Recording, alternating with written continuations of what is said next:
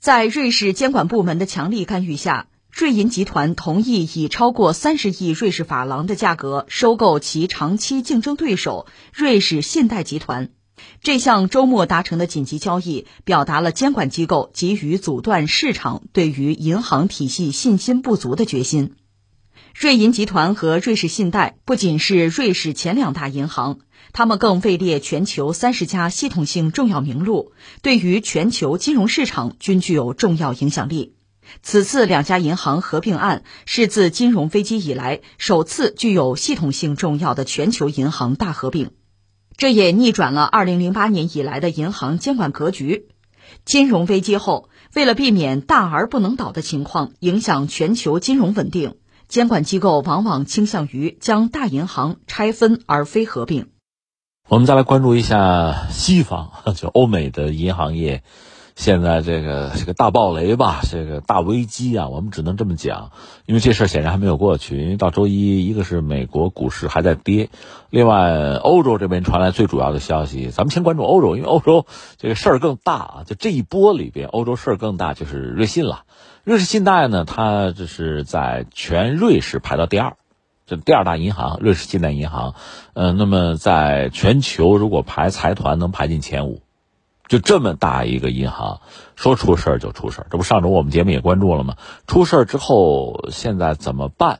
怎么办？就是由政府由政府出面撮合呀、担保啊，由第一大银行就是瑞银把瑞信就给吃掉了，呃，三十亿瑞士法郎就买下来了，呃，折三十四亿美元吧。你说这个算多算少呢？嗨，按照这个瑞银出价说这么着，十亿把你买了算了，瑞信不干。不干，最后是三十亿买下来了。那总的感觉，那肯定是便宜的要死啊，对吧？那为什么？因为瑞信一百六十七年的这个历史，百年老店。刚才我讲，呃，它的这个排名哈，那它的资产应该在五千八百亿。就是我看到的数据啊，这个数准不准确、是真是假，现在不好讲。反正是五千八百亿。现在你说三十亿就把它卖了，你说便宜不便宜？你说怎么可能这么便宜呢？那很简单，肯定是两个因素。一个因素是什么呢？就窟窿太大。说它总资产是五千八百亿，这光鲜亮丽，对吧？拿到哪儿都都挺可人儿，但实际上可能千疮百孔，漏洞很大。这里边有各种各样的麻烦，你看不见而已。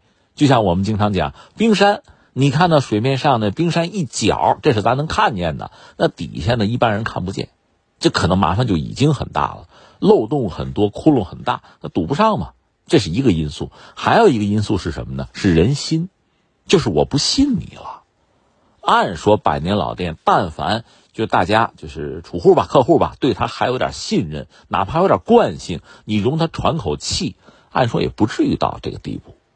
而且这次他是自报家仇，他是一个报告，我们讲自己有些问题。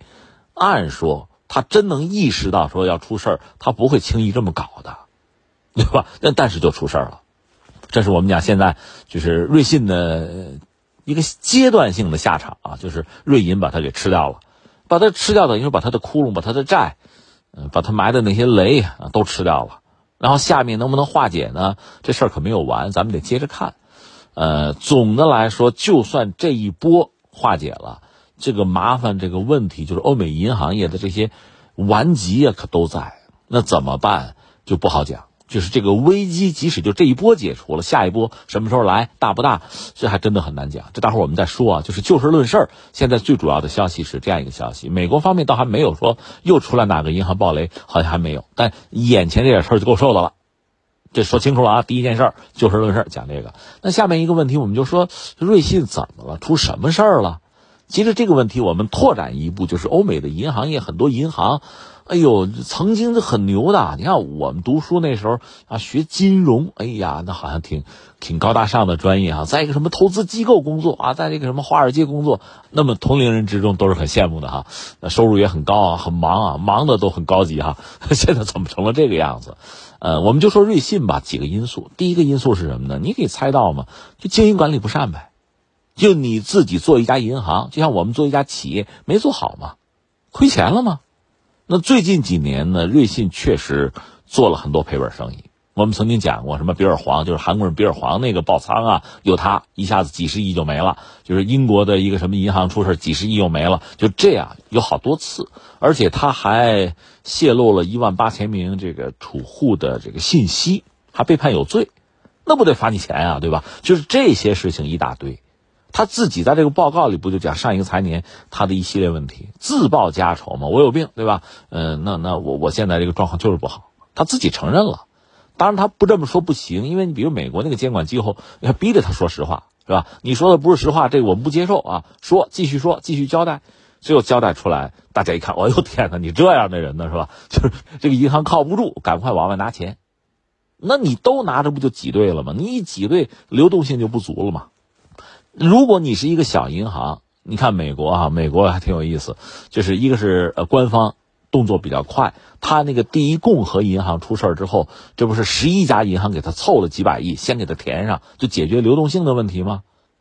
当然，你说他这继续跌股价，那再说，反正让储户心里面放心，能拿出来，能拿出来，对吧？总是有个数，你只要有个数，我们能帮你解决啊。先先先把这事垫上再说，这是银行业互帮互助，这在全美国这也是第一次。欧洲做不到这个，因为欧洲它的银行业并没有一体化。最近呢，呃，德国的总理舒尔茨讲说，咱们欧洲欧盟咱们银行业得一体化，那就说还没有一体化。现在有点远水不解近渴吧，就算亡羊补牢，咱再说啊。反正现在那是等于说是瑞银接手了嘛，最后瑞银来解决这个问题，别人也解决不了。呃，有一个消息说曾经想找中国，就和中国接洽过，就是瑞士方面，但这个事儿确实这这。窟窿太大，而且你不知道它有多大，你怎么贸然接盘呀？谁的钱都是钱，都是自己国家的资产，百姓的血汗，这能随便往里投吗？那最后自己来吧。刚才我们讲第一个，他确实经营管理不善，也不只是他，很多欧美银行业的这个就大的银行哈都有这个问题。为什么呢？因为他们的银行胆子一般都非常大，这叫这个饿死胆小的，撑死胆大的。胆子都比较大，各种各样的这个衍生业务，说到底投机呗，想挣钱那就得搏一搏哈，那就就这个，所以很多银行都有这样那样的问题。我们说硅谷银行算是老实孩子呢，但你要算违规吗？它也有违规之处啊，而且作为监管机构，并没有真正的履行责任，最后这个也是窟窿越来越大。那是硅谷银行，我们现在说的是欧洲，其实道理是一样的，就这类的问题，它欧美银行业也算是这个。同宗同种吧，毛病是一个毛病啊，根儿带了的，这是一个。还有一个是什么呢？就说到美国，美国也是一个祸根。为什么呢？就是加息缩表呗。美国解决国内的通胀，它要加息缩表。关键这个美元是个全球性的货币。再一个是什么呢？美债超了三十一点四万亿债务上限。这是美国经济自身的问题，对吧？按说是人家美国人的事跟你没关系。但是我们知道，欧美的银行业联系非常紧密，所以那边要是打个 T 嘛，这边真的感冒发烧，这是连在一起的，没办法。那你说能摆脱吗？摆脱不了。问题就在于摆脱不了，相互传染，这是一个问题，这也是一个致命的老毛病，而且是无药可救的毛病。这是一个，还有一个是什么呢？就乌克兰战争。你说瑞士这么一个国家吧，中立国做的好好的，现在非要什么呢？站到西方，站到美国那一边。当然，他自认为可能呃，对外宣传是站到正义的一边，从自己来讲，可是站在利益的一边吧，这样自己能够保险。而且俄罗斯，我记得是一百五十六亿的资产让他扣了。他以前是中立嘛，本来中立是一个挺好的角色，其实对自己、对人类和平都是个好角色，是吧？呃，甚至大国大仗，搞不好俄罗斯、乌克兰将来和谈还到你瑞士谈呢。这回倒好，就你站到就是西方，站到欧美那一边，对俄罗斯大开杀戒。关键是什么呢？就是你这种开杀戒，你可以说你是站在正义的这一边，但是很多人可不信，很多人也不认同你的做法。这就是一种刨祖坟的做法。你本来是中立的，对吧？你现在改变了中立的立场，那你就靠不住了。我们曾经讲过，就是西方国家普遍的有一个统一的行动嘛，就是把俄罗斯那些这个呃大亨啊、富豪把他们的资产、私人资产不给抢了吗？给扣了吗？这个事儿你要问我有多大，其实它很大。这倒不是说我向着俄罗斯的富豪，我也没有资产，你扣不着我的啊。我只是说你这个做法是刨祖坟的，就你以前。特别是作为银行业，它是有一些基本的信条在里边的。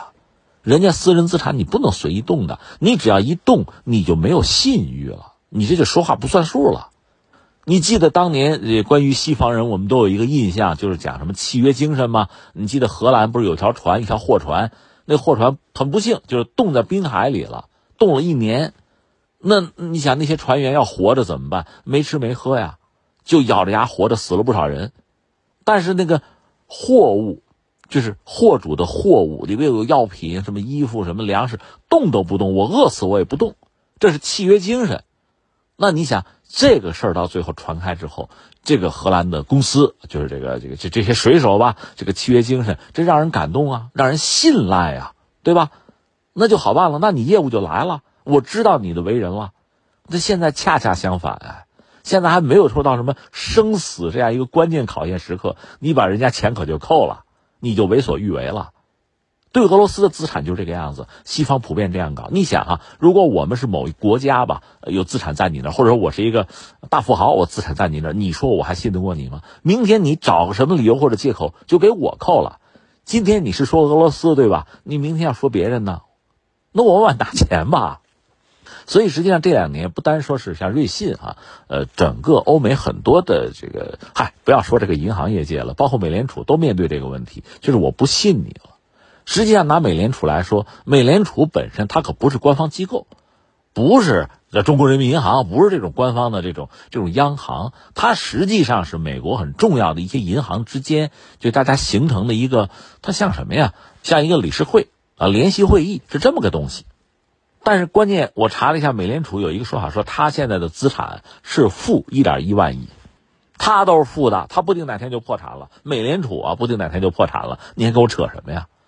另外呢，由于这个历史的原因吧，大概得有六十多个国家，在美联储的金库里存着本国的黄金，这是历史原因。你比如二战的时候，嗯，打起仗来，对吧？我我欧洲国家，我那钱放在欧洲不安全，我我弄到美国放着去，安全，对吧？但是前段时间就德国人说，我看一下我那个黄金吧，美国这边拒绝不让看，这一下子这不就恐慌了吗？你看都不让看，我还没说往回拿呢，那我往回拿吧，这大家纷纷往回拿。就出现这个局面，所以这段时间就是最近这这一两年吧，实际上欧美的银行业是面临一个巨大的考验。这个考验从某种程度上讲，既有他自己的这个陈科，就是老毛病一直有的一些问题，也有他最近处理一些事情，他采用的这种相对极端的、违背市场规则、呃违背基本交易宗旨的呃这样一些做法。就我不相信你了，人心啊，就我不信了，不信了，那我跑吧。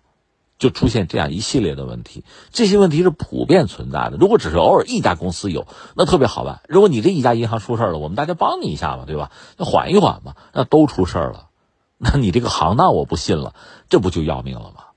所以你看啊，刚才我们讲就事论事，瑞信这个状况啊，被瑞银买了三十亿就拿下了啊，差点十亿就拿下，而他自己的资产规模应该是五千八百亿，你说他窟窿得有多大？大家得有多不信任他？然后我们讲了，他本身为什么出事儿？那大概就内因外因吧。从内因来讲，自己经营管理不善呗；那外因这一系列的问题，而且很多因素还不是在瑞士，是在美国，是在整个西方，是这样一些问题。呃，或者我们换一个思维方式，有些是老毛病，生下了根儿里带的毛病；有一些呢是最近这两年处理一些问题的时候处理的不对，有违基本的市场规则、中立啊、公正的原则，你都放弃了，那我确实没法相信你。就这么个状况，那最关键的问题是下面这个问题，就是然后会怎样？这个问题是最要命的，因为大家不知道，就是市场的恐慌并没有真正的就被解除，或者我们这么讲啊，其实我们前不久不是讲美联储处理这类的问题吗？呃，美国现在的这个银行业的危机，美联储大概说要不要两万亿，哪儿来的两万亿？他得印两万亿钞票，印两万亿，一方面还要加息缩表。要应对通胀，这边又印钱，这个确实，这这这两方要是相互之间是矛盾的，是拧巴的，这挺要命的。就像一个人一方面脑出血，你用药吧不行，这还有血栓，你说咋整啊？他是这么一个状况，他是矛盾的。这是美联储现在干的这个事儿，而美联储，我觉得啊，这个人认为，我观察美国比欧洲还要好，就是刚才我说的，欧洲的银行业还没有一体化。这是他那边怎么办更麻烦，还得各行其事。那美国好歹它是一个统一的国家吧，还好办一点，那边就更难。所以现在不管是从欧洲方面，从政府，还是从美国方面，什么什么联邦政府能做的，其实还是出手了。应该说出手还都挺快。瑞信这边也是，就是瑞士政府出面来来撺掇这个事儿是吧？来提供保障哈，就是把这个事做成啊。但是这个本身其实也违背西方经济学的基本规则，政府不应该出手啊。市场的事银行的事市场主体嘛，自己解决该倒倒嘛，对吧？政府都出手了，又在违背之前就是一些市场经济的基本规则。你也知道，真到事儿上，你也知道，按你说的画的那个饼，那要完蛋要崩盘的，你也不干，对吧？那别人按照自己国家的国情，实事求是的解决问题，你当时怎么就不接受，你就指责呢？居心何在呀？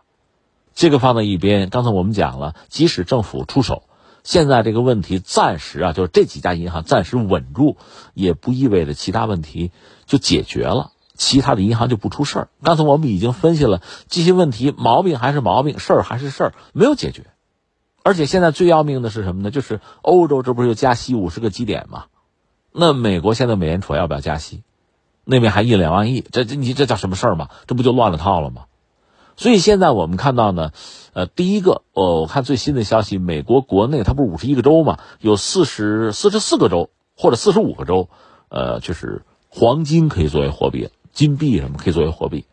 本来黄金买卖要收税，那就别收税了，货币收什么税嘛，对吧？用这个黄金靠得住，恢复金本位，就是有些州已经实质上就是民众开始这样搞。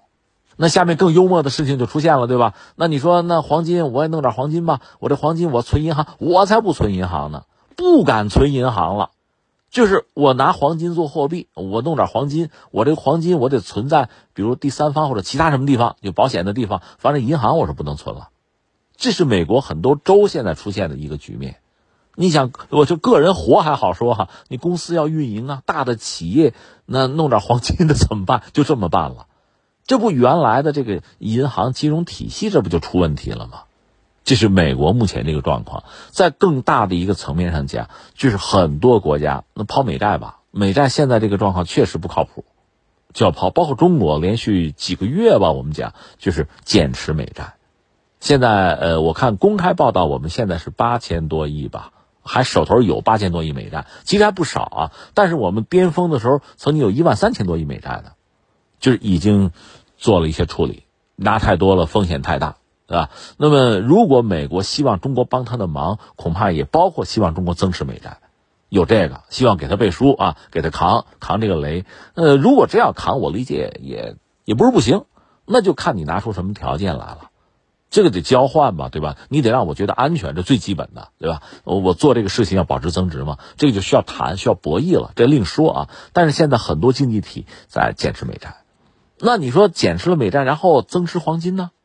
就是我看到过不同的数据，就是讲中国啊，就是官方增持黄金，而现在因为就是就美债现在这熊样是吧？就是这种很多经济体增持黄金就做这个买卖的事情，美联储、美国政府也不敢打扰，不敢叫停，不敢打断，你管着吗？是吧？你自己又不能提供相应的保障，人家图个安全，你还差一杠子，你没有那个资格吗？而且你胆敢这样做，那么你的信誉就更加的受影响，大家更不敢把钱把黄金放在你这儿。现在出现这么一个局面，这是目前我们看到的，就是美欧这一轮吧，我们姑且称为银行业界的危机啊。目前我们看到的局面是这个，那下面会向哪个方向走？呃，目前几个观察的点呢，一个是美联储的动向要不要加息，对吧？另外呢，就是涉及到美国那个债务上限的问题。现在还没有一个明确的结果，呃，这个美国的财长耶伦呢，确实就是热锅上的蚂蚁嘛，一直在各种演讲、各种做动作，就推动赶快达成一致，提高债务上限，啊，到六月我我们这就完了啊，呃，最快哈那六月六月中旬吧，呃，或者叫七月中旬，这事儿如果再没有没有结果的话，就很大的麻烦。但是说到底，你没钱嘛。你提高债务上限，然后就可以 可以借钱，有印钞就开始这套东西了嘛？呃，共和党方面曾经有一个提议，说这么着吧，就说这个欠的债很多，咱也没法一下都还清，咱们有一个优先顺序，先还谁后还谁，咱列一个顺序吧。那么耶伦马上就回怼说什么呢？如果你要列这个的话，第一个该还的就应该是中国。那你想中国和日本，那日本比中国压力更大，因为日本拿了一点一万亿的美债，就说这些大债主你肯定得先还啊。对吧？但你要先还这个，把钱还给他们的话，哈，那就意味着，呃，你后边比如美国国内的什么退伍军人呐，什么养老金什么这一套东西你就还不了了，这是一个啊。你们愿意吗？先还中国钱，你们愿意吗？耶伦就问这个。还有一个是什么呢？说，嗯，别管先还谁，你只要有一个这个所谓优先次序，就意味着你已经违约了。对呀，这话是对的，你就违约了，你就已经债务违约了。其实现在此刻。美国人已经债务违约了，只不过我们姑且说是隐性的，因为拆东墙补西墙还能对付，到了拆不动了，没得拆了，那就彻底要垮。